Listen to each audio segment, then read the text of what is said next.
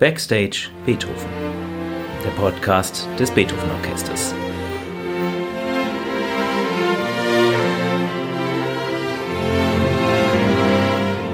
Heute mit Tilman Böttcher.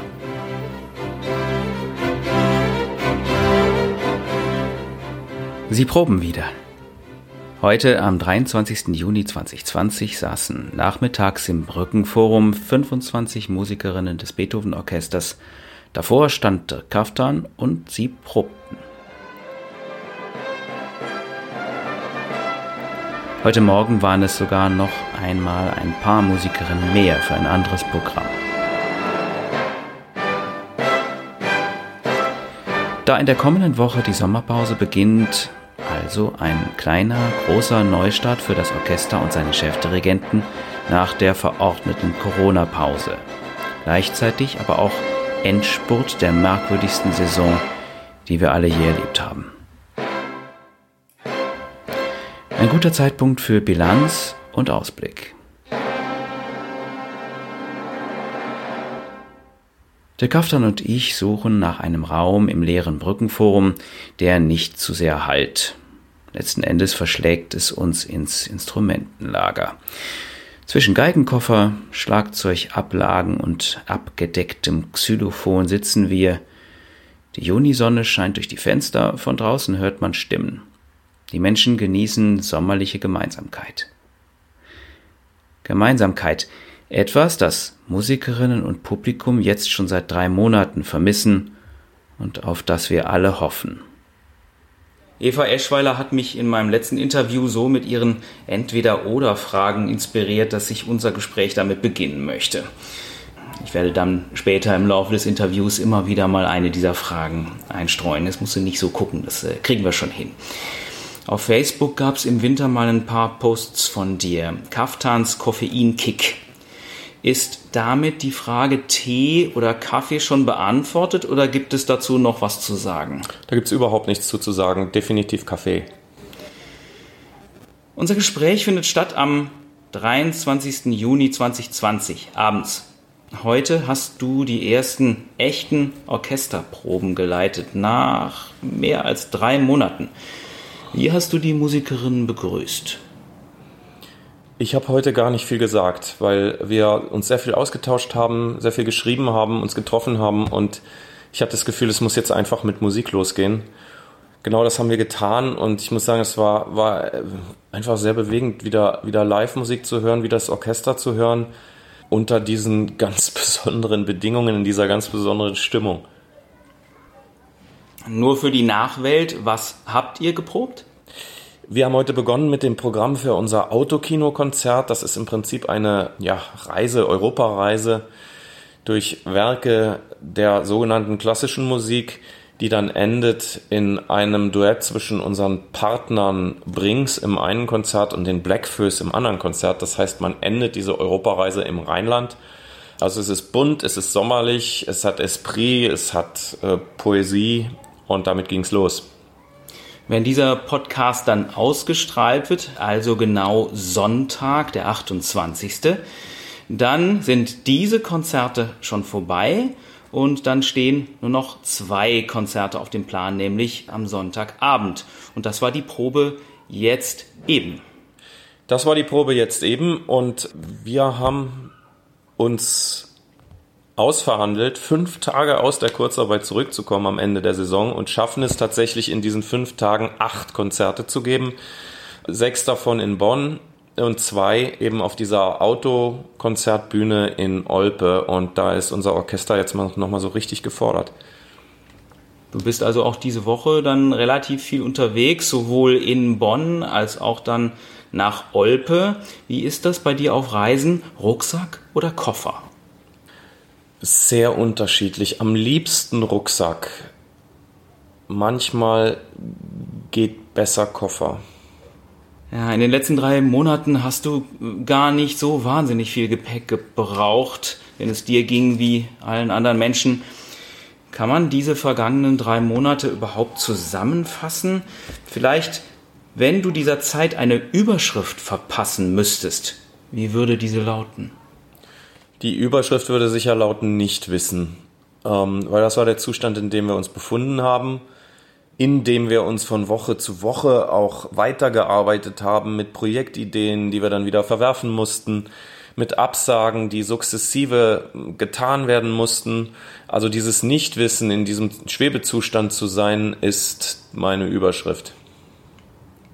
Wie hältst du es mit dem Spruch, in jeder Krise steckt auch eine Chance? Ja, das ist so eine Binsenweisheit. Also ich brauche noch ein bisschen Zeit, um die Chance zu erkennen. Erstmal war diese Krise für uns richtig kacke, weil es ein, ein großer Zusammenbruch war und wir vor so einem Trümmerhaufen stehen. Ein Trümmern des Beethoven-Jahrs, unseren großen Plänen, Konzertreisen nach Asien, große Jugendprojekte hier in der Stadt, riesige Open-Air-Konzerte, feine kleine Produktionen, die mit dem Kahn auf Wien-Reise gehen sollten. Das, das war schon nicht so toll. Und das Nichtwissen hat auch dazu geführt, dass wir im Moment noch auf der Suche sind, wie wir wieder auf die Beine kommen. Ich für mich persönlich habe es leider nicht geschafft in der Zeit, sag mal, Dinge zu tun, die ich schon immer mal tun wollte, ähm, sondern wir haben tatsächlich gewühlt und versucht und getan. Und der Sommer kommt jetzt und das wird wahrscheinlich der Moment, wo ich dazu komme, Dinge zu tun, die ich schon immer mal tun wollte. Ich glaube, es ist ja jeder auf seine Weise in diese Krise geschlittert und die Zusammenbrüche sind zu unterschiedlichen Zeitpunkten gekommen und man, glaube ich, hat zu unterschiedlichen Zeiten dann wieder angefangen, nach vorne zu gucken. Kannst du bei dir einen Zeitpunkt ausmachen, wann das bei dir der Fall war? Meine Therapie waren ganz klar das Team und die Musikerinnen und Musiker des Beethoven Orchesters, die es geschafft haben, in diesem Zusammenbruch wo man quasi hineingerauscht ist aus dem Beethoven-Jahr in die Kurzarbeit, durch eine Fülle an kreativen Ideen in Kleinstformaten eine Energie an den Tag zu legen, in Vorgärten zu spielen, vor Häusern, vor Altenheimen, vor Kinderheimen, in den Gärten der Stadt. Das war wunderbar, das zu erleben. Es war wunderbar, auch die Musikerinnen und Musiker nochmal ganz anders kennenzulernen. Sie haben das freiwillig getan, obwohl die Kurzarbeit eigentlich äh, keine Arbeit von ihnen fordern durfte. Äh, sie haben das quasi in ihrer Freizeit getan, dabei Geld für die freie Szene gesammelt und das mit einer Leidenschaft, die mir hat bewusst werden lassen, warum ich eigentlich diesen Job hier mache. Jetzt kommt der Sommer und dann kommt die neue Saison ohne jetzt zu viel zu verraten, im ersten Freitagskonzert beginnen wir mit Beethoven. wer hätte das gedacht? wer hätte das gedacht? Ist damit auch die Frage beantwortet, Klassik oder Romantik? Nee, die Frage ist damit absolut gar nicht beantwortet, sondern äh, die Tatsache, dass wir mit Beethoven beginnen, hat damit zu tun, dass das, was hier alle prophezeit haben, dass in diesem Jahr äh, so viele Beethoven-Sinfonien gespielt werden, dass es überhaupt niemand mehr hören kann, dass diese Annahme überhaupt nicht eingetreten ist, denn es sind kaum Beethoven-Sinfonien gespielt worden, auch von uns nicht. Und genau das wollen wir nachholen, wenn es wieder geht. Das Gute daran ist, dass wir Formate finden in unterschiedlichen Besetzungen für unterschiedliche Publikumsgrößen in denen wir flexibel auf die aktuelle Situation reagieren können. Genau das kann man tun mit Beethoven. Das hat Beethoven zu seiner Zeit auch getan. Je nach Saal hat er die Besetzungen verändert, angepasst. Genau das machen wir. Insofern ist das eine Art von authentischer historischer Aufführungspraxis, reagierend auf den Moment der Zeit, in der wir stecken. Wie ist denn das mit dem Herbst? Was wünschst du dir für den Herbst von der Politik?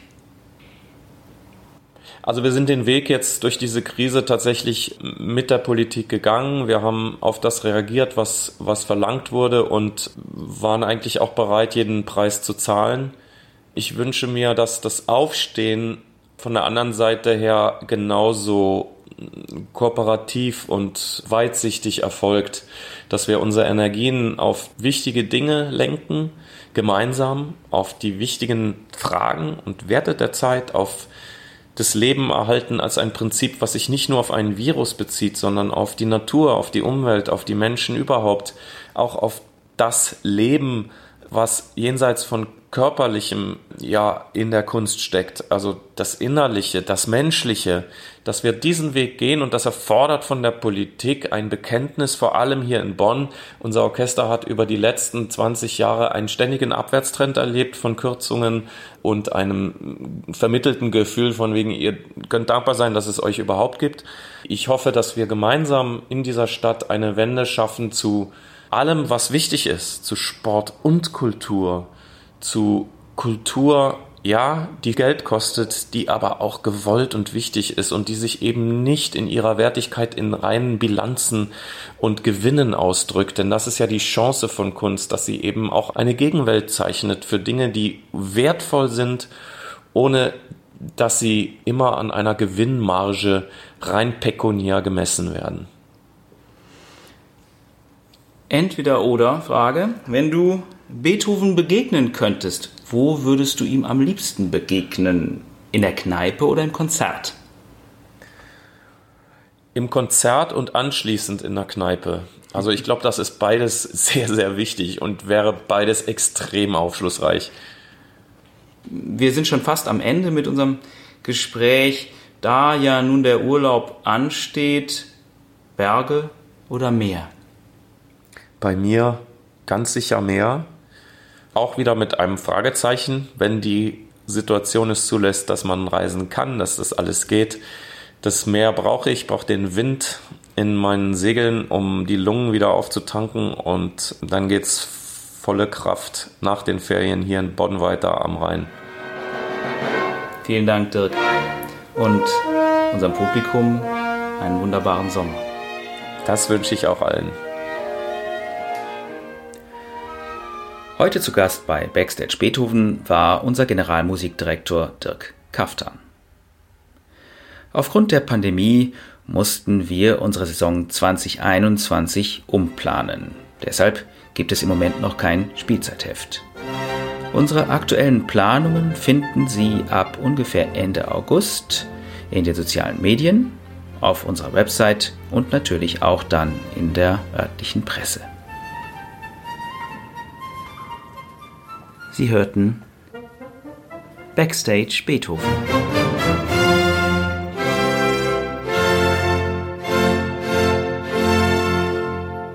Der Podcast des Beethoven Orchester Bonn.